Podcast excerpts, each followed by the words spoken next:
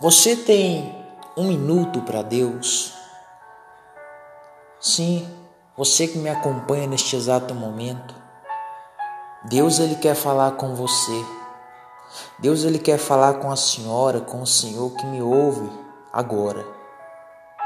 Este amigo que vos fala, pastor Douglas Barbosa, estou aqui neste momento com a minha Bíblia aberta no livro de Isaías, capítulo 40, perdão, onde diz o título da mensagem é O Senhor vem. No versículo 1 ele diz: Consolai, consolai o meu povo, diz o vosso Deus. Falai ao coração de Jerusalém, bradai-lhe que já é fim do tempo da sua milícia, que a sua iniquidade está perdoada e que já recebeu em dobro das mãos do Senhor por todos os seus pecados. Ou seja, o título da mensagem é O Senhor Vem. É claro que não é necessário muita explicação acerca do título, pois a Bíblia em si ela já é clara a respeito disso. Pois a Bíblia ela está falando que o Senhor vem. Mas que Senhor? O Senhor dos Senhores, o Rei dos Reis, aquele que está assentado ao lado do trono do Pai. Obviamente que eu estou falando do nosso Senhor e Salvador, Jesus Cristo, aquele que não mediu esforços, mas que encarou de cabeça erguida aquilo que Deus havia separado para ele morreu na cruz do Calvário por amor a mim e a você. E a Bíblia está falando sobre o retorno dele. Não somente aqui nesta mensagem, mas em vários capítulos da Bíblia, lemos sobre isso. Mas hoje, a mensagem que eu quero trazer para você que está me acompanhando até agora é o versículo 1, onde diz: Consolai Consolai o meu povo, diz o vosso Deus. Ou seja, o profeta Isaías, quando ele estava falando ali para os demais, ou o próprio Deus, quando estava falando, ele disse: Consolai, consolai o meu povo. Ou seja, a maior responsabilidade, a maior obrigação assim dizendo, de profetas, né? E quem são os profetas hoje em dia? Aqueles que aceitaram o desafio de levar a palavra de Deus adiante.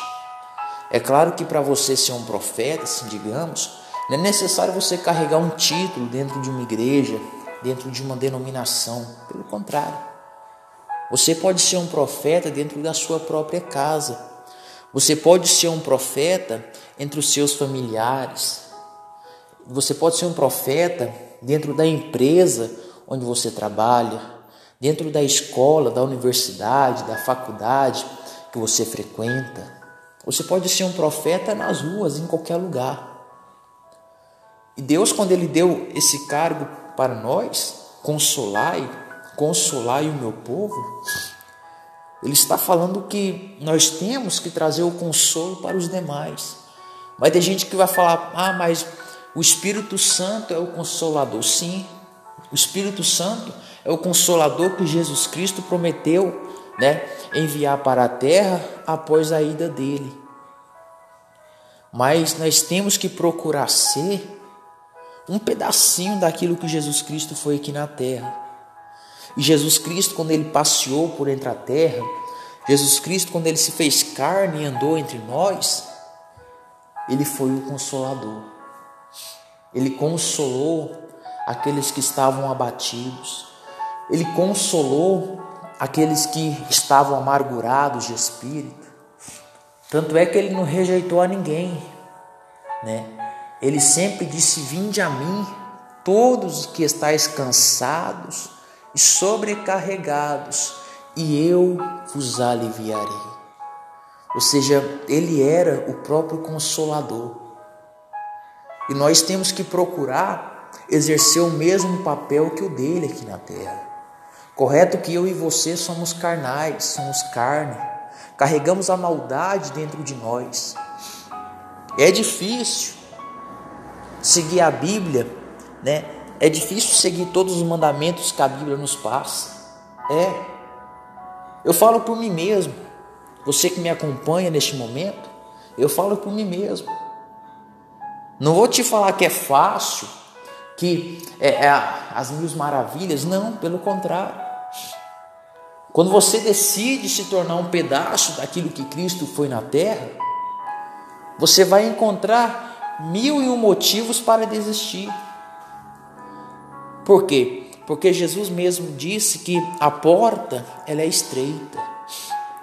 Ou seja, há dificuldades, há barreiras.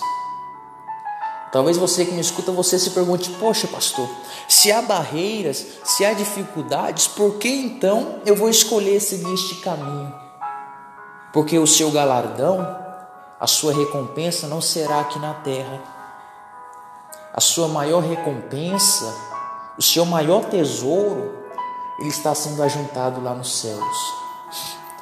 A partir do momento que você decide agir como Cristo agiu, a partir do momento que você decide ser como Jesus foi, você passa a ser um, um, pouco, um pedaço do Consolador, você passa a consolar aqueles que estão abatidos, amargurados.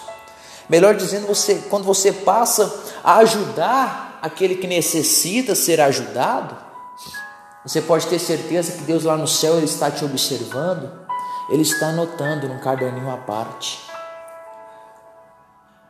A partir do momento que todo santo dia você se esforça para ajudar o necessitado, o seu nome ele está sendo escrito no livro da vida.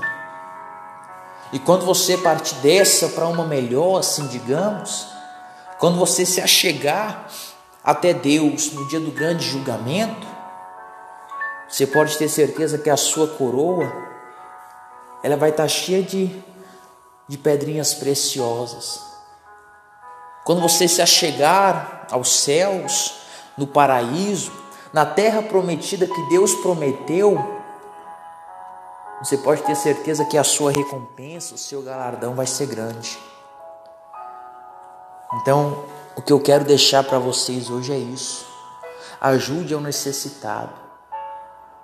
E talvez o Espírito Santo está me incomodando para falar neste momento.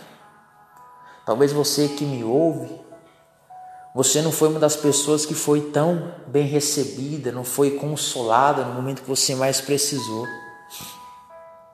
Talvez um dia você contou com auxílio, com consolo, com ajuda de um pregador, de um pastor, de alguém que deveria te ajudar. Esta pessoa te virou as costas. Esta pessoa não te ajudou, pelo contrário ela trouxe um mau testemunho para você. E talvez hoje você se encontre assim magoado, chateado. Talvez você seja a pessoa que está precisando de consolo. Mas deixa eu te dizer, ei, ouça com atenção. Ouça o que eu vou te falar agora. Por que ficar a vida toda se lamentando? Por que não criar coragem, se levantar, sarar suas próprias feridas e seguir estrada fora. Tem pessoas que neste momento estão piores do que você. Tem pessoas que neste momento passaram pelos mesmos problemas que você passou e passaram um pouco mais. Estão necessitando mais de ajuda do que de você. O problema é que muitas das vezes Talvez você fique se fazendo de coitado. Talvez você fique esperando a ajuda do próximo. Mas sendo que é você que deveria estar ajudando, não necessariamente você deveria ser ajudado. Então levante. Se você caiu, se você ainda tem forças, levante-se. Levante, sare as suas feridas. Se não tem ninguém para te ajudar neste momento, é você e Deus, meu amado. É você e Deus, minha irmã. Levante-se agora. Renove a sua aliança com Deus e siga adiante. É vida que segue, né, como dizem fora. Seja consolado neste momento pelo Espírito Santo em nome de Jesus Cristo. E após você ter sarado as suas feridas, após as suas feridas terem se cicatrizado, levante-se e vai ajudar aquele que está necessitando de ajuda. Faça aquilo que a Bíblia nos diz: consolai, console aquele que necessita ser consolado. Pare de ficar se fazendo de coitado para que quando Jesus vir, para que quando chegar o grande dia, o dia que você se achegar até, até Deus, para que quando chegar o momento de você estar frente a frente com Deus, a sua recompensa venha ser grande, perdão. O seu galardão venha ser um bom galardão lá no céu. Amém? Que Deus abençoe a todos.